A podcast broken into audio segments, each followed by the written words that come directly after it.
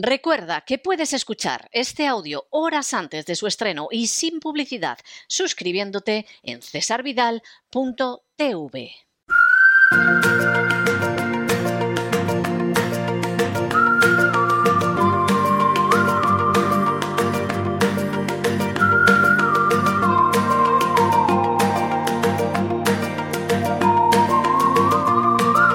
La economía que se fue con Roberto Centeno.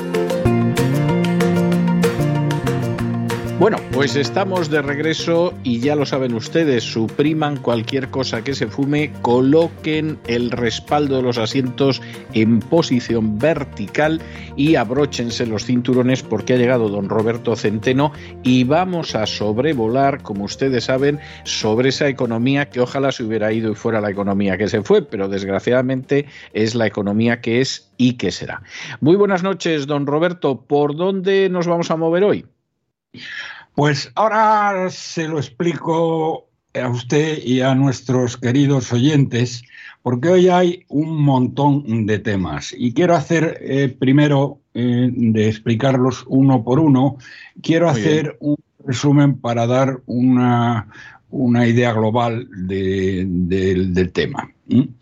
Eh, el primer tema que los he tratado de ordenar eh, por orden de importancia, no, mm, mm, tal vez no para las personas físicas, sino para el conjunto de la economía. ¿eh?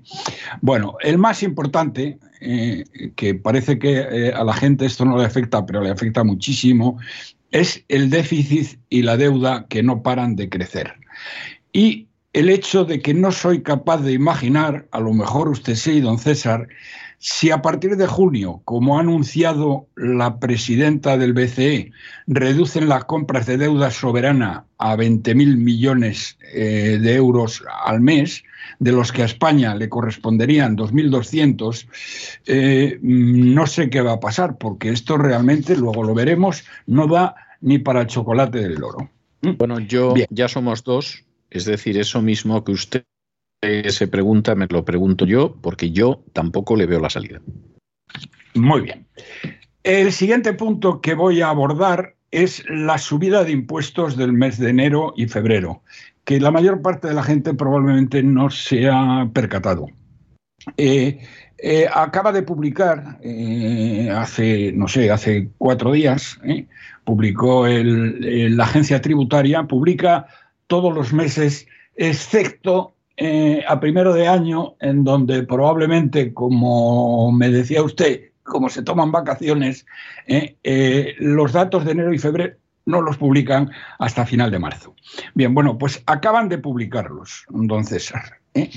Y lo que hemos conocido es absolutamente alucinante. En dos meses, los, digamos, lo que han pagado los españoles ha subido, don César, un 21,4%. Y estas cifras de la agencia tributaria van a misa, ¿eh? Sí, sí, sí, sí, O las del Banco de España. ¿Mm?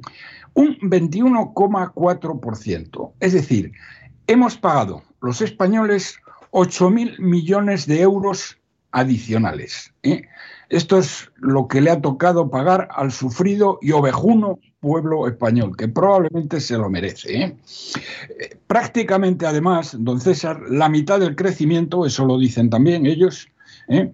porque la verdad es que está muy bien explicado, estos boletines están realmente muy bien explicados, dice que prácticamente la mitad del crecimiento, de este crecimiento de ingresos, lo aportó el IVA debido a la inflación lo cual es de sentido común. Es decir, eh, si una cosa valía 100 y ahora vale 110, eh, ¿eh? pues evidentemente el 21% de 100 es una cosa y el 21% de 100 es otra. Por lo tanto, prácticamente la mitad es debido a esto. Y la otra mitad se debe al fuerte aumento de las retenciones del, trabajo, es decir, lo que se retiene en la nómina por el IRPF. Eh, las bases imponibles, eh, don César, crecieron un 12,7%, que es una salvajada. Es una salvajada y si le suma la inflación ni le cuento. Bueno, es que fíjese, don César, eh, bueno, luego como luego lo vamos a hablar en detalle, lo dejo para luego. Luego continúo.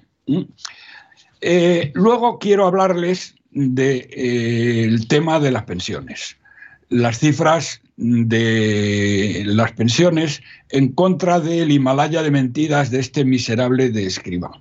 ¿eh? Eh, que es que bueno que que bueno no es que prácticamente es que están quebradas es que no, les van a poder pagar a ustedes las pensiones eh, revalorizadas este año eso mm, denlo por hecho pero luego les doy las cifras para demostrarles por qué luego el paro registrado que ha salido hoy ¿eh? y que es el peor dato desde el año 2014. Y además, si en vez de el paro en la cifra, digamos, cruda y dura, la hacemos desestacionalizada, entonces es mucho peor todavía. Pero, como digo, eso seguiremos, eh, es lo siguiente que les voy a explicar. Y ya por último, no puedo dejar de mencionar el Congreso norcoreano de Sevilla, el peor de la historia del PP, y donde un candidato único fue elegido con más del 98% de votos, igual que el líder supremo de Corea del Norte, Kim Il-sung. Y luego, lo mm, más desastroso si cabe, que es el equipo de vicepresidentes. Ha elegido unos mediocres, ¿eh? que luego se lo explicaré, ¿eh? que no tienen, además, ningún, que son gente de tercera regional, que no tienen proyecto alguno de España ni alternativa estratégica al sanchismo. Y el responsable de economía, luego se lo contaré, ¿eh? Eh, ha, ah, bueno, ha tenido una situación sencillamente desastrosa en Andalucía. Luego está la declaración que comentaré del nuevo líder supremo del Partido Popular, el, eh, gallego eh, Feijó, eh, de apoyar la continuidad de Sánchez, que gobierna con Podemos, no nos olvidemos, con pactos de Estado y con pactos electorales de gobierno, porque ya ha dicho que los pactos electorales los va a hacer con él. Eh, bueno, esto es lo que voy a, comentarles y entonces, si les parece, voy a empezar por ir desgranando uno a uno estos temas. Pues vamos allá, vamos allá. Empezamos por el déficit y, la deuda. Eh, para, bueno, la cifra que ha publicado el Banco de España es que el año pasado, quitando el dinero que nos dieron gratis de los fondos europeos, ¿eh? nos hemos endeudado en algo así como 80.000 millones de euros. ¿eh? 80.000 millones de euros en el año 2021. Eh, Para este año, mm, eh, la deuda prevista, la deuda prevista, mm, que el dinero eh, para ser más claro. El dinero que España tiene que conseguir en los mercados para eh, eh, financiar todos los chiringuitos, es decir, la deuda nueva, más las refinanciaciones de la deuda que va venciendo, va a superar los 250.000 millones de euros, que es una cifra inaudita. Mm, los, los medios económicos, el Banco de España y todos los demás, dan por hecho, y no sé por qué lo dan por hecho, que las refinanciaciones de deuda, que van a ser mm, aproximadamente, aproximadamente eh, unos 165 mil millones, que los mismos, eh, los mismos tíos a los cuales la deuda le vence, las mismas instituciones a los cuales le vence la deuda, eh, la van a refinanciar. La van a refinanciar. Bien, esto es verdad eh, absoluta en el caso mm, del BCE. No sé qué parte de la deuda de estos 165.000 millones son vencimientos del Banco Central Europeo, pero si ponemos una cifra como no la conozco, vamos a poner el 50%, eh, por, por decir algo. Es decir, algo así como 82.000, 83.000 millones. Pero claro, quedan otros 82.000, 83.000 millones que los tienen que refinanciar otras instituciones. Y ahí distingo dos distintas. Una, los mercados internacionales y otra, los bancos españoles. Los bancos españoles, mm, que como han visto ustedes por la presidenta del, del, Santander, que ha demostrado que es más roja que las amapolas y que está con el socialcomunismo, con el feminismo radical y con todas las barbaridades que se pueden ustedes explicar, eh, eh, supongo que eh, refinanciarán lo que haga falta, los bancos españoles. el Banco de Santander, digamos, porque su presidenta es lo que es. Y el Banco de Bilbao, porque tiene unos juicios en los que les ha metido mi amigo Luis del Rivero, que eh, no pueden permitirse el lujo de estar a mal con el gobierno, ¿eh? porque necesitan toda la ayuda posible para salir de las acusaciones que caen sobre ellos con todo el tema del espionaje de Villarejo. Eh, por lo tanto, vamos a suponer también, don César, que los bancos españoles sí o sí también, digamos, refinancian la deuda. Pero luego queda la deuda de los mercados internacionales. Y yo ahí no veo que la vayan a refinanciar, a no ser, a no ser que sea a unos tipos de interés considerablemente mayores. Por lo tanto, primera, primer gran apartado, refinanciación de los vencimientos de deuda. Lo pueden refinanciar casi todo, menos la deuda que venga de las instituciones financieras internacionales que exigirán, como es de sentido común, un tipo de interés considerablemente más elevado que el, del vencimiento. ¿eh? O sea, pero fíjense ustedes que esto, a pesar de todo, eh, al gobierno le da un poco igual, porque esto es para más adelante. Es decir, ellos pueden decir, sí, sí, ¿qué tipo de interés? Pues cuatro veces más que el que teníamos. Pues nada, lo que ustedes quieran. Pero como eso ya lo tienen que ir pagando a lo largo de una serie de años, ¿eh? le da lo mismo. Bien, entonces nos vamos a centrar ahora, eh, por lo tanto, don César, en la deuda nueva, la que se necesita para poder seguir manteniendo este sistema que, bueno, que se está hundiendo mm, por días. El Tesoro a principios de año había evaluado esta cifra en 75.000 millones de euros, más los que vengan de, la, de, la, de los fondos europeos, que pueden venir como 23.000 millones más. Pero eso los dejo fuera. 75.000 millones a conseguir de dónde? En principio, todos ellos del Banco Central Europeo. Bueno, primero ya no van a ser 75.000 millones, eh, don César, queridos amigos. Van a ser como mínimo, como mínimo, mm, teniendo en cuenta que la broma esta de las ayudas por el precio de la gasolina y todo lo demás nos van a, le van a costar al gobierno, vamos, nos van a costar a nosotros 15.000 millones porque no nos bajan impuestos, al contrario que el resto de los países europeos, estos miserables que no gobiernan, eh, aquí lo han hecho eh, con créditos eh, que tenemos que devolver y con, em, y con eh, y con eh, tirando de eh, el dinero sacándolo de la caja del tesoro, es decir, de los impuestos. Eh, van a ser 15.000 millones que no estaban contabilizados cuando el Tesoro calculó los 75.000, por lo tanto hay que sumárselo y entonces estamos en 5 y 5, 10, 7 y 8 y 1, 9. 90.000 millones de euros. 90.000 millones de euros, don César, voy a hacer el cálculo exactamente, lo debería tener hecho pero no lo tengo, así que me perdone. 90.000 dividido por 12 supone 7.000 500 millones de euros al mes. Y ahora les explico por qué hago este cálculo.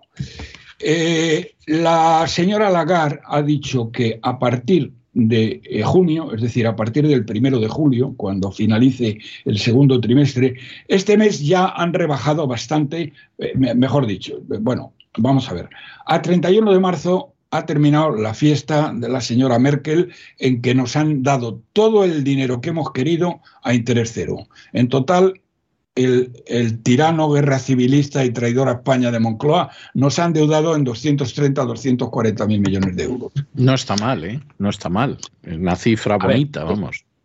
Esto es menos, esto es menos de lo que nos endeudó Mariano, ¿eh? Que salvó a España de la crisis, según dicen los del PP, y nos endeudó con el dinero del Banco Central Europeo, que fue quien nos salvó de la crisis, Mariano nos endeudó en 420 mil millones de euros. ¿eh? Pero también es cierto que estuvo siete años y eh, el sátrapa lleva tres. ¿eh? O sea que si le dan tiempo, seguro que supera a Mariano. Mariano lo que hizo no fue evitar que España no quebrara, sino trasladarle, gracias a los préstamos que le ofreció la señora Merkel a cambio de pagar hasta el, devolver hasta el último céntimo las cajas de ahorro alemanas que tan irresponsablemente habían financiado nuestra burbuja inmobiliaria, eh, eh, mm, a cambio de eso eh, le ofreció todo el dinero eh, que fuera necesario y por lo tanto lo que hizo Mariano y lo que hicieron los señores del PP, no se dejen ustedes engañar cuando digan que nos salvaron de la quiebra, no nos salvaron de la quiebra. ¿eh? Pidieron, eh, la señora Merkel les dio el, obligó al Banco Central Europeo a darles todo el dinero que necesitaran. Y lo que hicieron no fue salvarnos de la quiebra, sino trasladársela a nuestros hijos y nietos. Porque los 420 mil millones de euros en que nos endeudó Mariano, el escribano, traidor a España, porque financió con dinero público el golpe de Estado de Cataluña, no se olviden ustedes, lo digo siempre que puedo, eh, eh, estos 420.000 millones significa que las próximas, que ha arruinado a las próximas generaciones futuras durante no menos de 50 años. Bien, bueno, sigo con la situación en la que estamos. Por lo tanto, eh, mm, les decía que hasta, mm, hasta el 31 de marzo mm, el gobierno ha financiado sin ningún problema el déficit porque Em, eh, el, Banco Central Europeo se lo ha dado. Todo lo que necesitaba a interés cero. Este trimestre, la cifra creo que va a ser de 40.000 millones de euros. 40.000 millones de euros este trimestre. Esto significa, mm, eh, perdón, de, eh, de 40.000 millones al mes. 40.000 millones al mes. De esta cantidad, a España le corresponde el 11%, que son 4.400 millones. Bien, ya en este trimestre en que hemos entrado, que es abril, mayo y junio, vamos a recibir, por tanto, del Banco Central Europeo solo 4.400 millones. Y les he dicho antes que necesitamos eh, deuda nueva y descontando el dinero de, el dinero de los fondos europeos, eh, que no está incluido aquí, necesitamos 7.500. Es decir, 7.500 menos 1.400, nos van a faltar 2.100 millones. Nos van a faltar en el próximo trimestre 2.100, en el trimestre en el que estamos hoy, ¿eh? 2.100 millones. Quiero pensar que como la gente del Tesoro es gente mm, bastante competente, otra cosa es que le toque hacer un papel verdaderamente lamentable, pero son gente competente.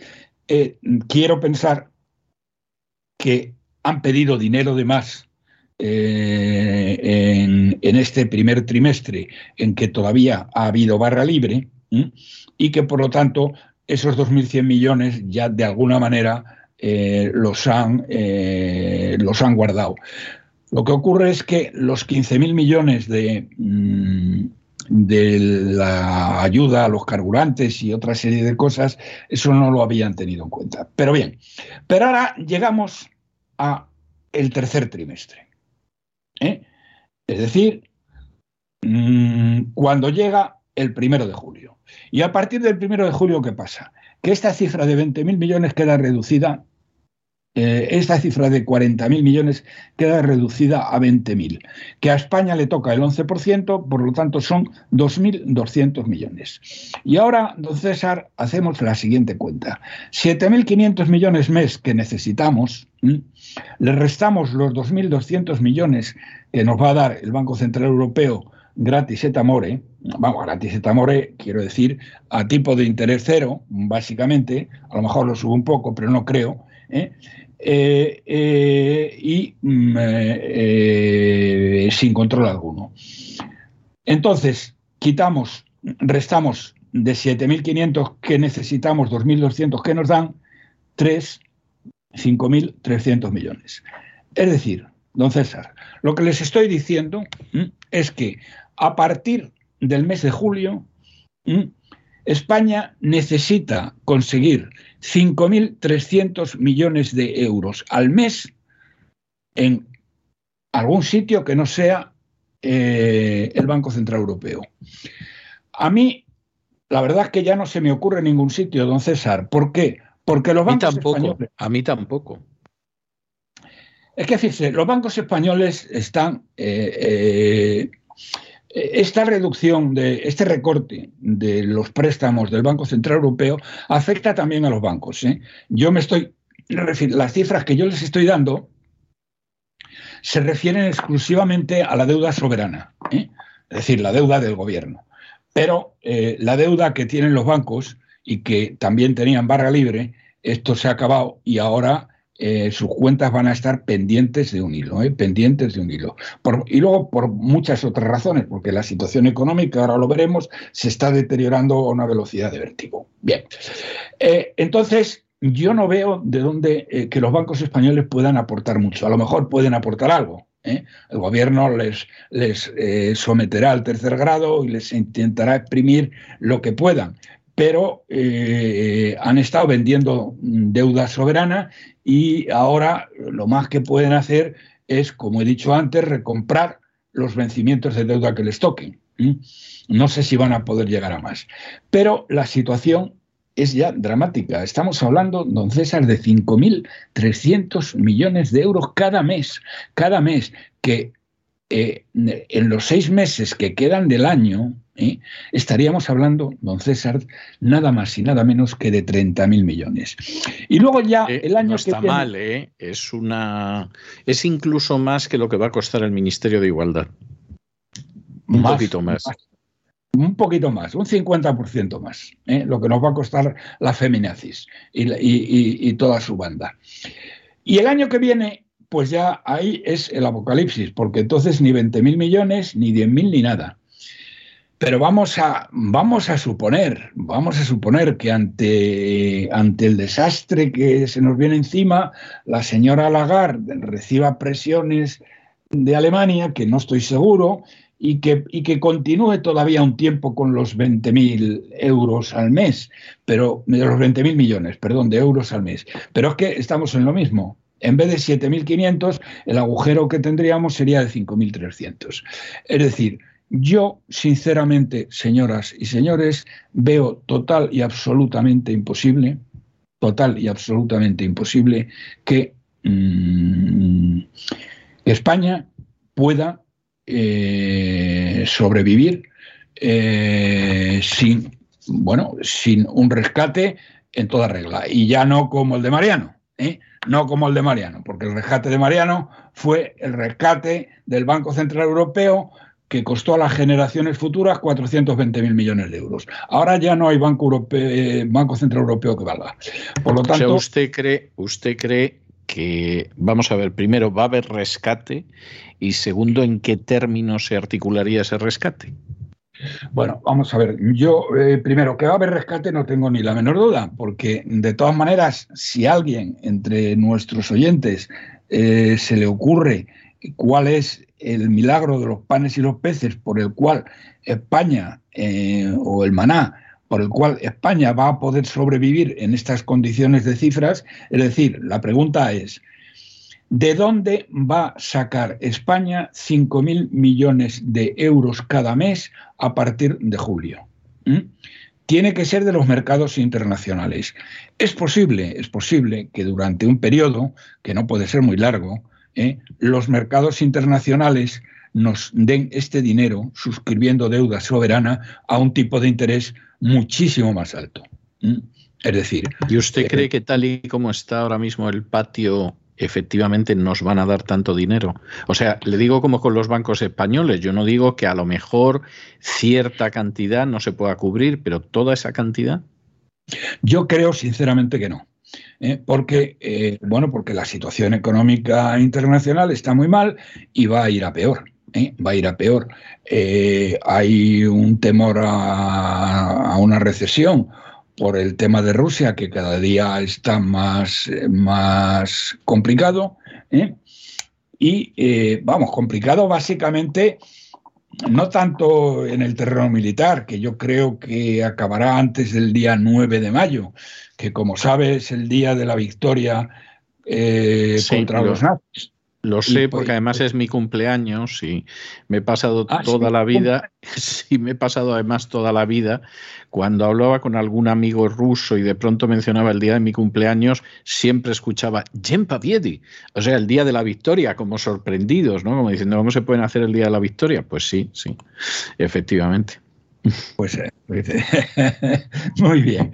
Bueno, pues yo sinceramente eh, no veo cómo se puede conseguir. Pero si mm, recibimos un rescate, eh, va a tener que ser muy, muy, muy dramático. Es decir, Europa no nos va a rescatar o no nos va, o va, a no ser que pegamos un tajo a nuestros gastos pues del orden de los, prácticamente del orden de los 70 o 80 mil millones de euros. Y ahora el punto siguiente que voy a tratar es precisamente mm, el, de las, el de las pensiones. ¿eh? El de las pensiones. Eh, no, perdón, perdón. No, el, siguiente tema que voy a tratar por el orden que les he dicho, es la brutal subida de impuestos, ¿eh? que va a seguir, que va a seguir, pero a pesar de todo. Bien, eh, no sé, mm, no sé, eh, entonces yo, yo no veo, eh, pero ¿qué es lo que puede, ya que me pregunta, ¿qué puede ocurrir? Yo a esto siempre respondo lo mismo. Pues mira, la única, solo tenemos una referencia, que ha sido el rescate de Grecia. En el rescate de Grecia mm, pasaron muchas cosas. Hubo un corralito donde la gente a pesar de tener dinero en el banco, no podía sacar más de 40 euros a la semana, así que de ahí recomendación eh, una vez más de que saquen ustedes dinero del banco y guárdenlo en su casa, por lo menos para vivir un año. Hay mucha gente que me dice, es que nosotros no tenemos dinero en el banco, lo cual es bastante desgraciado. Pero bueno, a esas personas lo único que les diría es, bueno, eh, si no tiene usted dinero en el banco, pero sí tiene un trabajo, bueno, con su sueldo podrá sobrevivir. Está usted sobreviviendo ahora mismo con ese sueldo, así que usted podrá sobrevivir con ese sueldo. Pero imaginen su Suponiendo que no pierda el trabajo, claro. Bien, suponiendo naturalmente que no pierda el trabajo. Que luego, luego, hablaremos de, luego hablaremos de las cifras del paro de hoy. Eh, es decir, el, dibujo que, mm, que se presenta, don César, y ahora vamos a ver más cosas, es realmente apocalíptico. Y, mm, y, fíjese que le he dicho antes, pero luego lo explicaré con, más detalle, es que eh, el, equipo de vicepresidentes del que se ha rodeado el señor Feijóo eh, son unos mediocres de tercera regional, que no tienen proyecto alguno de España, no tienen proyecto de educación, no tienen proyecto económico, no tienen proyecto con la justicia, no tienen proyecto con la estructura territorial, no tienen proyecto de nada. Es decir, no tienen ninguna alternativa estratégica al sanchismo. Y luego cuando les hable de quién es el nuevo responsable de economía, se van a quedar ustedes petrificados. Porque si los cinco son de tercera regional, el de, el de economía que viene de Andalucía, ahora les contar, luego les contaré las fechorías que este señor ha hecho en Andalucía y que pretenderá, lógicamente, eh, repetir en el eh, resto del territorio nacional. Eh, no por nada, sino básicamente porque no sabe hacer otra cosa. ¿Mm? Bien. entonces, ¿qué es lo que ocurrió en, repito, y ya terminamos esta parte si le parece? ¿Qué ocurrió en Grecia? Eh, primero, lo que les he dicho del, corralito, saquen ustedes los que lo tengan el dinero del banco y tenganlo en su casa, y bajaron las pensiones un 40% y el sueldo de los funcionarios un 40%. Eso fue lo que ocurrió en Grecia. ¿Qué ocurrirá en España? No me lo sé, pero mm, los tiros tienen que ir por ahí van a rebajar, van a recortar el sueldo de los funcionarios, van a tener que despedir a decenas o cientos de miles de funcionarios que no le dan un palo al agua, ¿eh? y, eh, y eh, los pensionistas, luego les daré las cifras de las pensiones. ¿Usted cree que van a despedir a los funcionarios? Tendrán que despedir, porque España no puede tener 3.400.000 funcionarios, de los cuales hay por lo menos 2 millones que han entrado a dedo o con oposiciones a medida y que no le dan un palo al agua. No, no, vamos a ver, no, no, vamos a ver si lo que usted dice yo le doy la razón, es decir, que habría que poner a muchísima de esa gente en la calle, yo no tengo la menor duda. Pero la cuestión a, voy, a, la que voy es si van a tener efectivamente valor para hacer eso. Esa es la cuestión a la que ya no, ya no es cuestión, aquí ya no es cuestión de valor, porque aquí es una cuestión de emergencia nacional. ¿eh? Es una cuestión de emergencia nacional.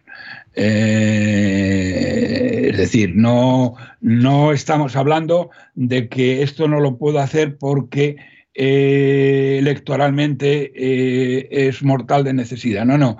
Le estamos hablando, de lo que estoy hablando es de otra cosa. Es que en un momento dado, entre, en un momento dado, pongamos el año que viene, para no exagerar, durante el año 2023, España va a suspender pagos.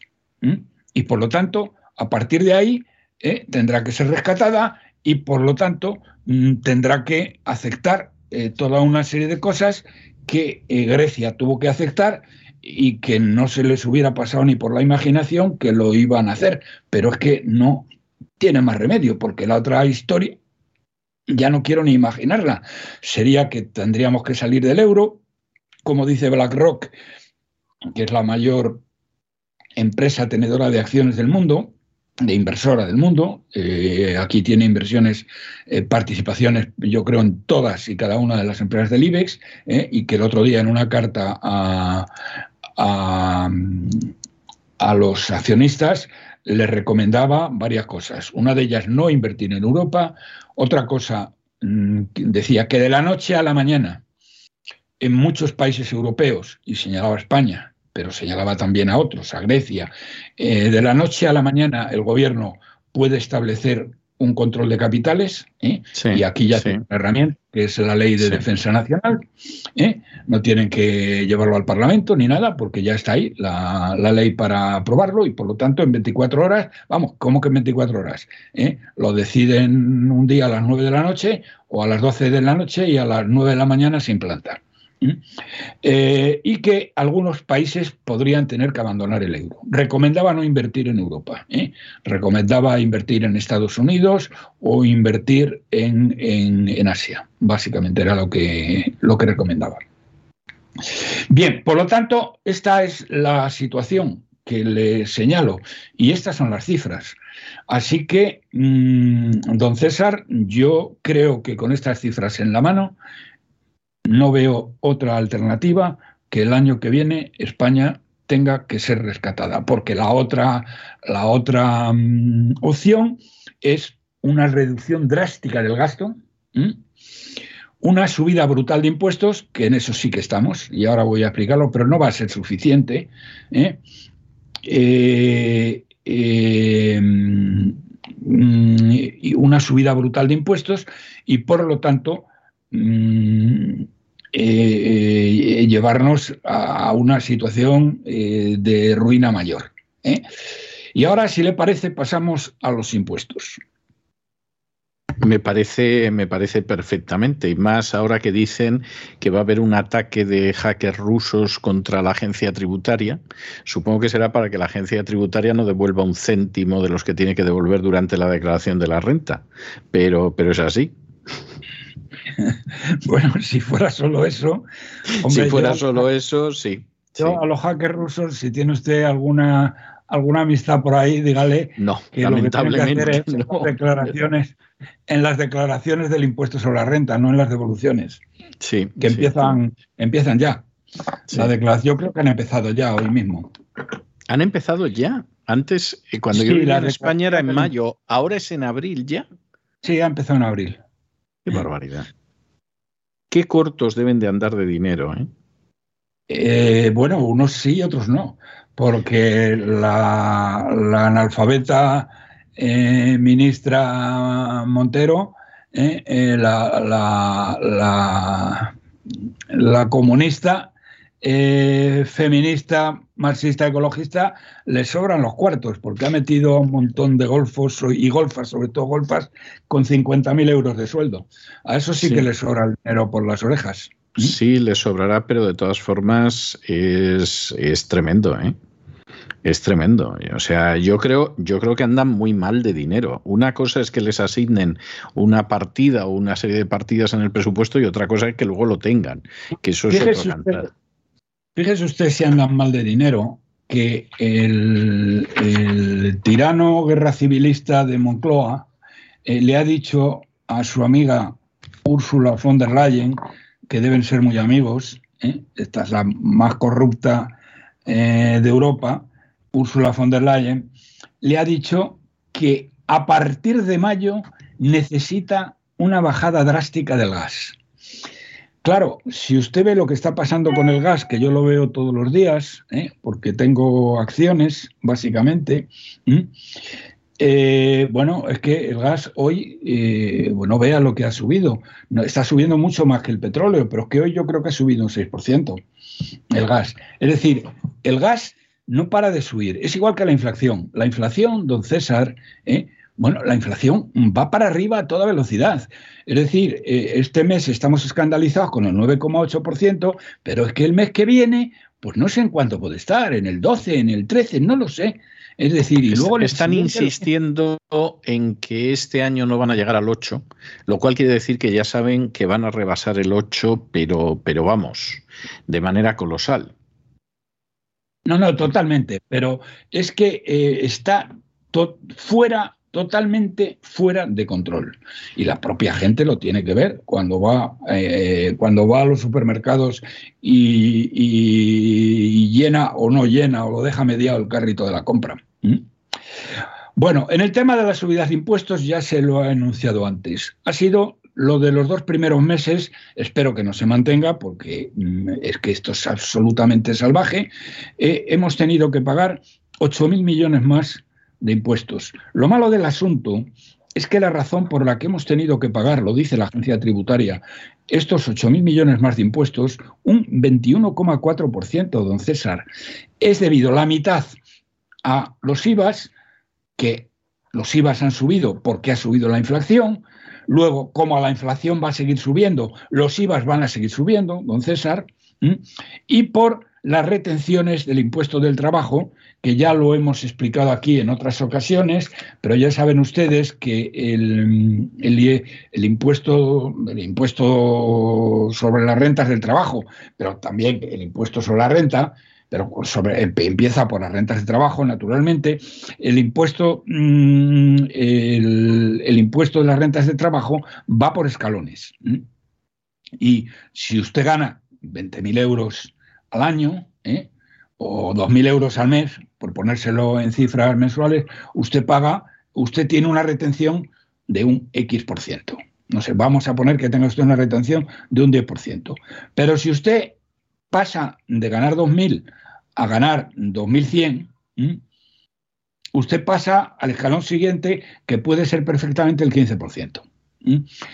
¿Por qué puede usted pasar de ganar 2.000 a 2.100? Por la inflación que le hayan corregido a usted algo en el sueldo por la inflación y entonces la retención que le hacen del impuesto del trabajo usted ha subido de escalón y le van a retener una cantidad muchísimo mayor. Bien, esta es la razón que aduce la agencia tributaria para las subidas. Por lo tanto, yo les acabo de decir, hombre, espero que no siga así todo el tiempo, pero es que las razones por las cuales nos han subido un 23, eh, perdón, un 21,4% los impuestos han sido razones ligadas todas ellas a la inflación, don César. Es decir, el IVA y las retenciones del trabajo. Entonces, eh, bueno, mm, por un lado digo, ojalá esto no continúe así, pero por otro lado le estoy diciendo que va a continuar así. Así que no sé eh, dónde vamos a parar, porque es que además, fíjese usted, don César, que mm, esto no en el trabajo, pero sí en, la, en, el IVA, que es la mitad de la subida, eh, el, IVA, eh, el IVA te sube al, al 9,8%. Vamos a ver, por ser bondadosos, porque ya sabe usted, don César, que la inflación no es el 9,8%, sino que es el 15, el 16 o el 17. Sí, efectivamente. Pero, que ahí no, no hay tu tío páseme el río. ¿eh? Ahí es que eso va a subir, sube automáticamente y por lo tanto sube automáticamente la recaudación del IVA, que se va a ir a las estrellas. Y, y bueno, y a pesar de todo, como dice usted muy bien, eh, es que no tienen dinero, esta, esta gentuza. No tienen dinero. Continuamos. no tiene usted nada más que ver que hace apenas un par de semanas la ministra Montero ha decidido dar 100 millones de euros más en bonus a la gente de la agencia tributaria con la idea de que van a sacar como mínimo 13.000 millones más de lo que habían pensado. Ahora, usted me dirá, para conseguir semejante milagro, que es como los panes y los peces, pero en plan diabólico, lo que van a tener que hacer los esbirros de la agencia tributaria. Porque claro, con un país cuya economía no para de desplomarse, que produce menos, que los ingresos son menores, que de pronto se diga, les doy a ustedes 100 millones y esto ustedes lo que me van a conseguir es más de 13 mil millones más, pues bueno, pues ya se puede uno imaginar que la prevaricación va a ser la moneda de cambio corriente. No, no, no, don César, si no, no tienen que prevaricar, no tienen ni que, ni que levantar el dedo, ¿eh? levantar la pluma. Si es que la inflación les hace el trabajo es que, eh, mm, es que el IVA, eh, eh, el IVA va a subir en 13.000 millones simplemente por la inflación. Es decir, que esos 13.000 millones salen del IVA. Mire usted, don César, dos primeros meses, vamos a hacer un número. Pues, pues entonces no sé para qué les dan 100 millones de, bonus extras y esto con la inflación va a salir. Para que procuren expoliar al resto. bueno. Mire usted, vamos a hacer, vamos a hacer un número muy sencillito. Eh, los dos primeros meses han sido 8.000 millones. Según la agencia tributaria, la mitad provienen del IVA, es decir, de la inflación pura y dura. La otra mitad también, pero del impuesto sobre el trabajo. Y el, trabajo no va a subir tanto como el IVA. ¿eh? El IVA que es el IVA y sube automáticamente. 4.000 millones en dos meses, de más esto va a seguir exactamente igual, don César. Entonces, eh, eh, si usted multiplica eh, esto en dos meses, en un mes serían 2.000, en 12 meses, don César, solo por el IVA, por, perdón, solo por la inflación sobre el IVA, van a sacar 24.000 millones, don César. Así que, ¿qué me está hablando usted de 13.000? Solo por la inflación. A no ser que usted vaya a pensar que la inflación va a bajar al 1% el mes que viene. No, no, eh, vamos, no tengo en absoluto esa sensación, no, no, no lo creo yo, no lo creo, sinceramente se lo digo. Señoras y señores, les van a robar a ustedes con la inflación ¿eh? 24 mil millones de euros como mínimo, más, ¿eh? en el contando, perdón, contando lo de los dos primeros meses, que no es así, porque en los dos primeros meses el mes de febrero estábamos en el 7 y en el otro estábamos como en el 6 ¿eh? y ahora estamos ya en el 10. O sea que estoy haciendo unas cifras eh, muy, muy, muy, muy conservadoras, que exigirían una bajada importante de la inflación en la segunda mitad del año, cosa que no se ve por ningún lado. Bueno, vamos a, vamos a ver esto ahora, cómo afecta, si le parece, don César, y voy a ir un poquito más rápido porque además las cifras son muy claras. Bueno, hemos visto que la inflación, y se lo hemos dicho, está sin control y van a seguir las cosas igual. Bien, pues señores pensionistas que me escuchen, las pensiones este año no se las pueden pagar. ¿Qué quiero decir con esto? Que no les pueden a ustedes eh, no les pueden a ustedes, como les han prometido, para que les votaran, y ustedes ingenuamente les han votado, y de alguna manera son corresponsables de lo que está ocurriendo, señores pensionistas, porque una muy buena parte de ustedes vota socialista o vota a la izquierda. ¿eh? Eh, mm, miren ustedes las cifras. La recaudación para este año, prevista para este año, el gasto de la seguridad social que, eh, eh, perdón, no, la recaudación prevista de la seguridad social son 134.000 millones. 134.000 millones. Apúntenlos si quieren. El gasto de la seguridad social son 181.000, de los cuales las pensiones son 171.000. ¿Mm? Cada punto de IPC de inflación supone, por lo tanto, señoras y señores, 1.810 millones. Por lo tanto, por lo tanto, si esto, esto, 1.810 eh, eh, millones, eh, por lo tanto, esto quiere decir que si lo multiplican por 12 meses, esto 1.810 millones al mes, estamos hablando de 200.000 millones. Por lo tanto, fíjense ustedes en lo siguiente, en lo siguiente. El, gasto no va a ser 181.000, van a ser 200.000 millones por la inflación. Y siendo además eh, muy benévolo, pensando que eh, no va a pasar del 10% la inflación, cosa que no es así.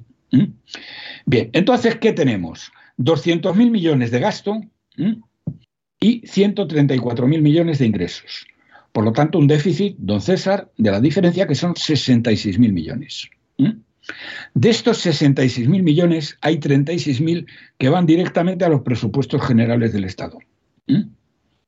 Por lo tanto, queda un déficit, un déficit de 30.000 millones. Pero ¿qué pasa? Que a fin de año, eh, este año, a principios de año, teníamos una deuda, la, eh, la seguridad social, el sistema de pensiones, en realidad tenía una deuda de 100.000 millones con el gobierno. Bueno, si ustedes piensan que el gobierno va a poder endeudarse en otros 30.000 millones, don César, eh, para poder pagar las pensiones, pues es que están ustedes soñando. No sé lo que les van a decir, no sé lo que les van a contar. Lo que les ha contado el miserable de, de Escribá, que es un mentiroso compulsivo, es falso de toda falsedad. Lo único que yo les estoy diciendo es, no hay dinero para pagarles las pensiones. ¿Qué quiero decir con esto? No hay dinero para revalorizar las pensiones tanto como se va a encarecer el coste de la vida. Por lo tanto, van a poder van a perder ustedes poder de compra. No les quepa ni la menor sombra de duda. Pues menudo panorama, ¿eh? O sea, el panorama es de campeonato. Don César, es que esto son matemáticas. Sí, sí, no, no, no hay más vuelta de hoja, sí. Si alguien se toma la molestia en cuando oiga el programa de tomar nota en esto, es muy claro. Las cifras muy claras. Se las repito. 134 mil millones de ingresos. El gasto previsto eran 181. Cada punto de IPC son 1.810 millones más. Es decir, nos vamos a un gasto de 200.000 millones. Por lo tanto, el déficit entre los ingresos 134 y 200.000 son 66.000. De estos hay 36.000 que van directamente a los presupuestos generales del Estado, porque es que Bruselas le obligó a España a bajar el déficit de las pensiones. ¿Y sabe lo que hizo? Pasarle este déficit a los presupuestos generales del Estado. Claro, o sea, claro. de coña marina. ¿eh? de, broma. Y esto y esto la, corrupta von der Leyen se lo traga. ¿Mm? ¿Qué le parece a usted? Bien, por lo tanto, lo que digo es que no se pueden sacar otros 30.000 millones para pagarles a ustedes. Y, en algún momento eh, les tendrán que decir eh, lo que les tengan que decir. No sé cómo se lo dirán ni de qué manera. Ahora, ahora, y ese es el punto que voy a tratar al final, como el, cacique gallego va a pactar, va a hacer pactos de Estado con el, tramposo y el tirano de Moncloa, eh, que gobierna con Podemos, que manda narices que el PP vaya a apoyar un gobierno de Podemos, eh, pues tratará de hacerle corresponsable a, a, a Feijó de una bajada de pensiones importante. ¿eh? Eso es el pacto de Estado. Y el otro dirá que por responsabilidad, pues que lo asume. Así que, señores pensionistas, piénsense ustedes a quién van a votar cuando toque. Pero en fin, eso ya hablaremos otro día. Bien, pero que lo sepan ya desde ahora. Mm, no les van a revalorizar las pensiones ni de lejos con la inflación de este año. ¿Por qué? Porque no hay dinero punto eh, pelota. Y ahora se van a, tratar de poner de acuerdo eh, Sánchez, que es malo pero no es tonto, eh, se va a tener que poner de acuerdo con el gallego para asumir el recorte y de tal manera que no de que esto no le cueste votos ni al PSOE ni al PP, pero espero que no sean ustedes tontos y tienen otras opciones a las que votar. En fin, eh, rápidamente, el paro registrado. Bueno, el paro registrado hoy, lo que le tengo que decir, eh, ha sido el peor, porque el mes de marzo es siempre un mes muy bueno, porque está la Semana Santa o a punto de llegar la Semana Santa y hay muchas más contrataciones. El paro registrado mm, ha sido el peor año desde el año 2014. El peor. ¿Qué quiere? ¿eh? Pero si esto además eh, se ha creado empleo, pero como unos dos mil y pico puestos de trabajo. Pero si en vez de hacer esto hacemos lo que hay que hacer, que es dar la cifra desestacionalizada, ¿eh? es decir, eh, corregida de la estacionalidad, el paro, no se ha creado empleo, sino que hay 24.000 parados más. teniendo en cuenta que eh, acaban de sacar la ley, la vicepresidenta comunista, la famosa eh, ley, la nueva ley del trabajo, ¿eh?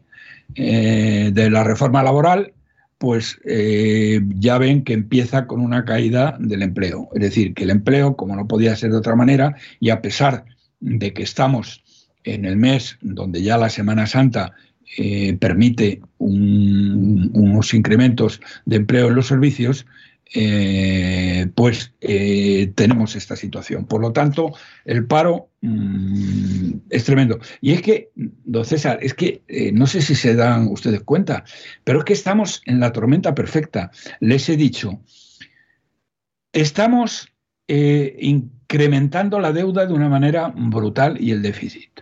El Banco Central Europeo nos la va a dejar de financiar. La agencia tributaria está expoliándonos como nunca jamás en el pasado. Eh, las pensiones no las van a poder, la inflación va a seguir y las pensiones no se van a poder pagar. Eh, y el paro, eh, el, paro, el empleo se está frenando total y absolutamente, o sea que empieza a bajar. Bueno, pues eh, don César, yo no sé qué más cosas malas pueden pasar. Seguro que hay alguna que me estoy dejando en el título. No, no, seguro, seguro que puede haber alguna, o sea, no nos vamos a engañar. Por cierto, quería yo comentarle, aunque no deja de ser anecdótico, pero quería comentarle eh, si se ha dado usted cuenta, si se percató en el Congreso este totalmente a la búlgara que tuvo lugar en Sevilla, el vigésimo Congreso de, del Partido Popular, cuando Feijó va saludando a toda la gente de cierta relevancia en el partido y se salta clarísimamente Isabel Díaz Ayuso, que se ve que la pobrecita se queda desangelada e incluso en un momento determinado estira la mano y le acaricia el brazo a Feijó, ¿no? Que no sé si era como que estoy aquí o yo te apoyo o lo que sea, pero, pero se la salta con un con un descaro y una falta de, delicadeza que, que, daba lástima. ¿eh? Totalmente, pero bueno, la culpa ahí la tiene ella, ¿eh? porque... No, no le digo que no. Ella tenía que hacer otra cosa. Ahora me referiré al tema. No solo es eso, es que luego ha sido peor. Eh, lo que usted dice es un vídeo eh, que tienen ustedes, eh, se ha hecho viral y yo supongo que muchos de nuestros oyentes lo tienen y efectivamente es un vídeo que coge por detrás al, cacique gallego. primero le da un abrazo impresionante a esta indocumentada de Cucagamarra, cuya capacidad eh, intelectual y dialéctica la ha demostrado ampliamente en el Parlamento, donde ha hecho el ridículo más absoluto y ha sido la portavoz nada más y nada menos que de dos traidores eh, y presuntos delincuentes, el señor Casado y el señor Egea, ¿eh? y la ha nombrado número dos, manda narices, esta es la primera a la que abraza y le da unos abrazos, dos abrazos fortísimos. Luego el siguiente, el que viene el siguiente de la fila, es el señor Rajoy. Un tiparraco ¿eh? que eh, es un, que nos ha endeudado como nadie en la historia de España y ha arruinado a las generaciones futuras durante los próximos 50 años. Dura subió, hizo la mayor subida de impuestos en la historia de España cometió un delito de alta traición financiando el golpe de Estado de Cataluña. Bueno, pues a este, que es ahora la, estrella, ¿eh? Mm, eh, resulta eh, que le da también un par de abrazos tremendos. La siguiente era Isabel Díaz Ayuso, como dices. A Isabel Díaz Ayuso la coge un poquito la mano y parece que le toca los dedos, no sé de qué manera. Luego viene eh, el, de, el de Castilla León, que le da también un par de abrazos. Lo que no estoy seguro si en una de las manos llevaba un puñal porque ahora lo quiere apuñalar, pero ahí le dio un par de abrazos. Pero es que a Isabel ni eso. ¿eh? A Isabel ni eso. Y luego vino un tío, un Talmira, que no sé quién narices es, que también le dio un par de abrazos. ¿Eh? Efectivamente, es lo que usted dice, es una auténtica eh, vergüenza. vamos, fue un feo, sí. verdaderamente, verdaderamente increíble. Porque él está decidido a poner el futuro en manos del pasado. Y como lo nuevo es Ayuso, lo que quiere es destruirla. Pero es que el tema es peor don César. Porque ahora, después de este congreso que usted le llama la búlgara, yo, yo creo que... yo creo que ni en Bulgaria, es que se lo digo sinceramente. El único sitio donde yo tenga ¿eh? donde yo tengo conciencia es en Corea del Norte. El líder supremo, que así se llama, Kim Il-sung, gana siempre por un 98 o 99%. No, yo le puedo decir que Stalin no tenía estas mayorías. Stalin no tenía esa mayoría. No, no tenía estas mayorías. El Castro tampoco, y desde luego, desde luego Maduro tampoco. ¿eh? Maduro, pues no lo sé, a lo mejor el 60 o el 70%, pero vamos, el 98% es que no sé cómo nos les cae la cara de vergüenza a estos miserables. Pero luego, ¿qué es lo que han hecho? Y esto es lo importante. Ha nombrado el equipo que va a salvar a España. Bueno, son cinco personas de tercera regional. De tercera regional.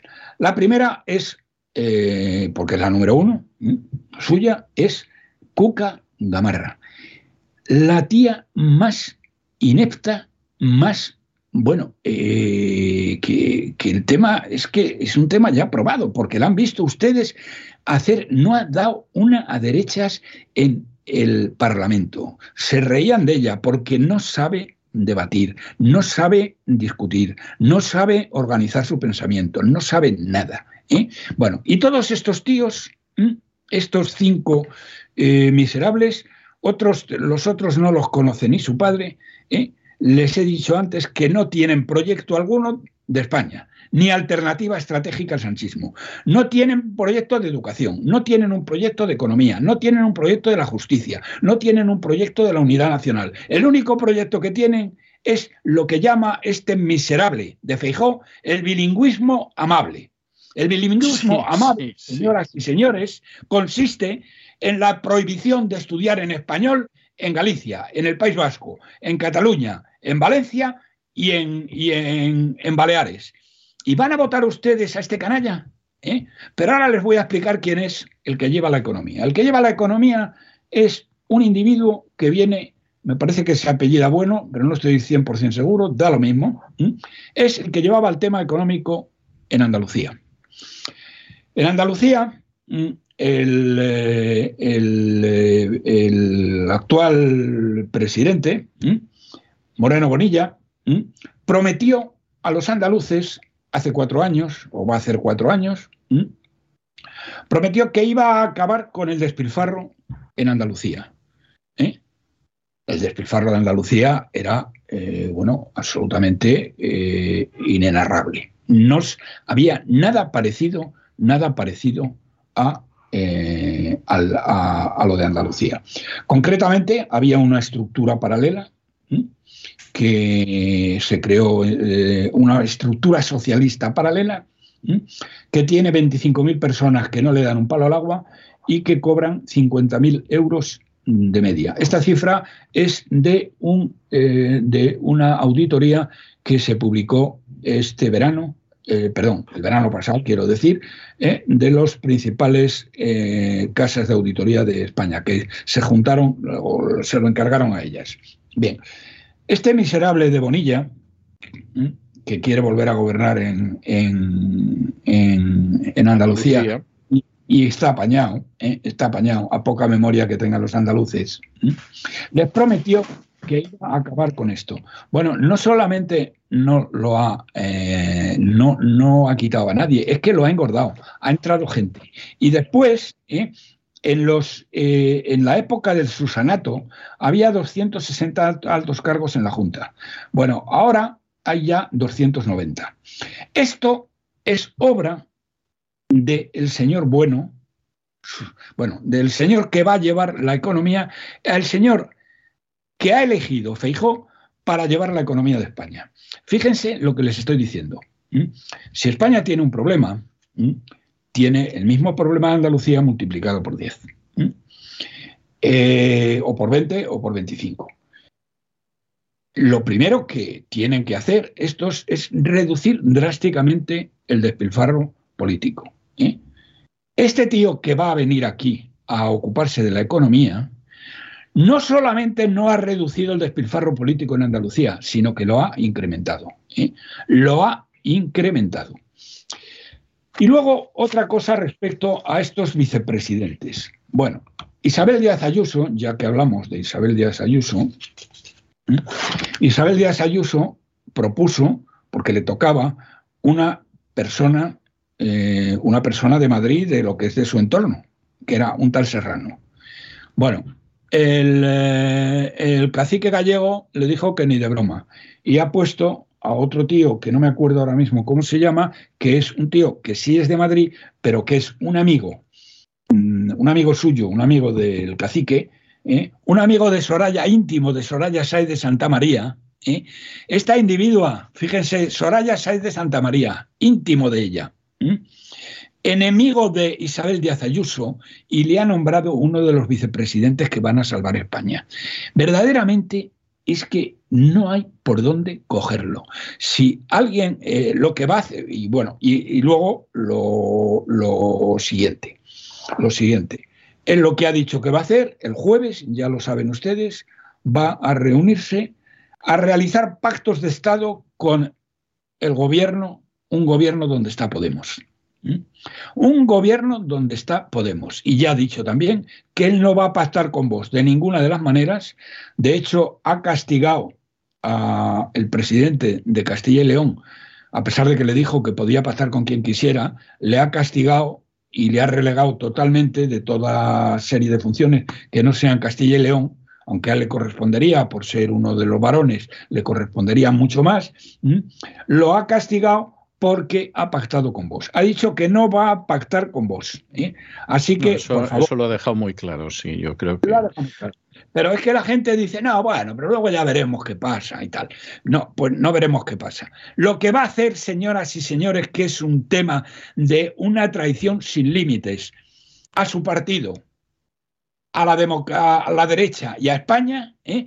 es pactar, mantener en el poder con los votos del Partido Popular al sátrapa Sánchez. Porque claro, es que, que estos tontos de lava eh, te estén diciendo que ellos son un partido de mayorías. Pero ¿cómo coño vais a ser un partido de mayorías si la última encuesta de la semana pasada de la Electomanía, que es la única eh, empresa sociométrica independiente, os daba 65 escaños, ¿eh? por debajo de Vox, que le da 96, y por debajo del PP, que le da 99. Pero ¿cómo que sois un partido de mayoría? Pero ¿en qué mundo paralelo viven estos tíos, don César? ¿Eh? De todos diciendo que es que van a sacar mayoría, que van a arrollar. Pero bueno, esto es como, mm, eh, como el, partido aquel famoso mm, del, del Alcoyano, el de donde viene tiene más moral que que iban perdiendo por 12 a 0, quedaban 5 minutos de partido y les apoyaba la gente diciendo, venga, que vais a ganar, que vais a ganar. Bueno, pues esto es exactamente lo mismo. Pero ¿cómo narices, pero cómo narices pueden decir estos, esta panda del PP? Claro, eh, el, Congreso luego tuvo cosas verdaderamente grotescas. Los, los aplaudidores profesionales que no tenían más remedio, porque es que ahí se estaban jugando el sueldo y el puesto, don César. Y muchos lo han perdido, a pesar de que aplaudieron con todas las fuerzas de su alma. Eh, eh, bueno, aplaudieron igual. bueno, a la que más aplaudieron realmente es, fue a Isabel Díaz Ayuso. Pero aplaudieron también a Casado, aplaudieron a Rajoy, aplaudieron a Fijó, naturalmente. Aplaudieron a todos los que iban ahí. Una cosa verdaderamente obscena. a, eso se va a esos sitios a aplaudir. Yo en su día me tocó ver el de, el de Rajoy, que tendrían que haber quitado a Rajoy, en vez de quitar a Rajoy, ahí se quedó Rajoy para los restos, por desgracia, para su partido y para España. Y bueno, pues eso, eso fue lo que sucedió, no hay más vuelta de hoja. Bueno, don Roberto, hasta aquí hemos llegado nosotros y... Sí, perdón, don César, quiero decir un, aviso mm, último. ¿eh?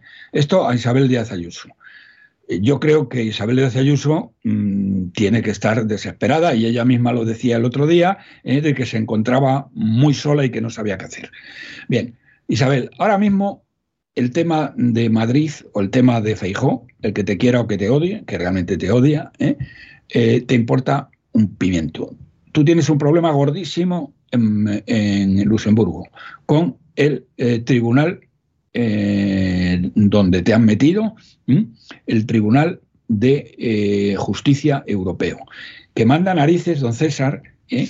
que el Tribunal de Justicia Europeo, que de los decenas de miles de contratos que se han hecho y los cientos de miles de millones que se han gastado de dinero europeo, solamente se ha fijado en un contrato, en un subcontrato de 50.000 euros. ¿Usted lo entiende eso? No, yo sí lo entiendo, lo que pasa es que me parece intolerable, pero como entenderlo, lo entiendo. Bien, bueno, pues entonces, querida Isabel, lo único que te debe importar ahora mismo es prepararte, el, prepararte para ese, mm, para ese tema, para ese juicio al que vas a tener que asistir, porque te van a llamar y vas a tener que declarar. Y además, lo que me dicen los mejores, eh, algunos de los mejores penalistas de España, eh, probablemente podrías mandar a alguien, ¿eh? pero no lo hagas. Vete tú a defenderte sola y a dar la cara, que te vean la cara. ¿eh? Que te vean la cara, que te vean cómo hablas. ¿eh? Tienes que estar allí presencialmente. Y necesitas desesperadamente ya mismo, Isabel, un equipo de asesores tuyos, personales, no el de la comunidad, que es un tío manifiestamente mejorable. ¿eh? Eso suponiendo que no sea un traidor, ¿eh? que no lo sé. Pero desde luego la defensa que hizo de ti era para hundirte. ¿eh? Bien, te tienes que rodear del mejor equipo de juristas de España. Y si no sabes quiénes son, nosotros te lo decimos y te lo explicamos.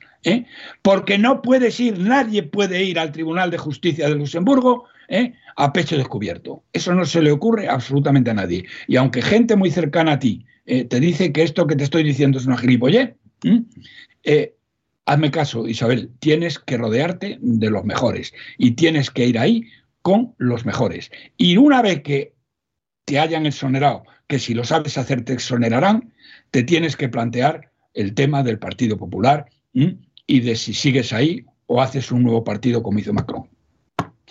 Y nada más. Muy bien, pues hasta aquí, hasta aquí hemos llegado. Bueno, yo le he reservado hoy una canción de Tom Jones, porque con el panorama en el que estamos, esta es una canción que dice ayúdate a ti mismo, help yourself, y en el plan en el que va cada vez viéndose más claro la situación española, va a ser cosa de ayudarse a uno mismo, incluso me atrevería a decir que esto se va a acercar al sálvese quien pueda, porque realmente al final la, la situación es la situación que hay. Pero bueno, yo en principio le dejo a usted con Tom Jones. Esta es la última semana antes de Semana Santa. ¿eh? Nos volveremos a ver después de la Semana Santa porque necesitamos vacaciones y nos las vamos a tomar. Y que pase usted muy bien este tiempo, aunque usted y yo seguro que seguiremos en contacto. Un abrazo muy fuerte. Un abrazo otro para usted y otro para todos nuestros oyentes. Y con estos compases magníficos del Help Yourself de Tom Jones, hemos llegado al final de nuestra singladura de hoy del programa La Voz. Esperamos que lo hayan pasado bien, que se hayan entretenido, que incluso hayan aprendido una o dos cosillas útiles. Y por supuesto, los emplazamos para mañana, Dios mediante, en el mismo lugar y a la misma hora. Y como siempre, nos despedimos con una despedida sureña. God bless you. Que Dios los bendiga. El programa La Voz es una producción de Artorias Incorporated y al amparo del derecho a la libertad de expresión no se hace responsable de las opiniones vertidas en el curso del mismo.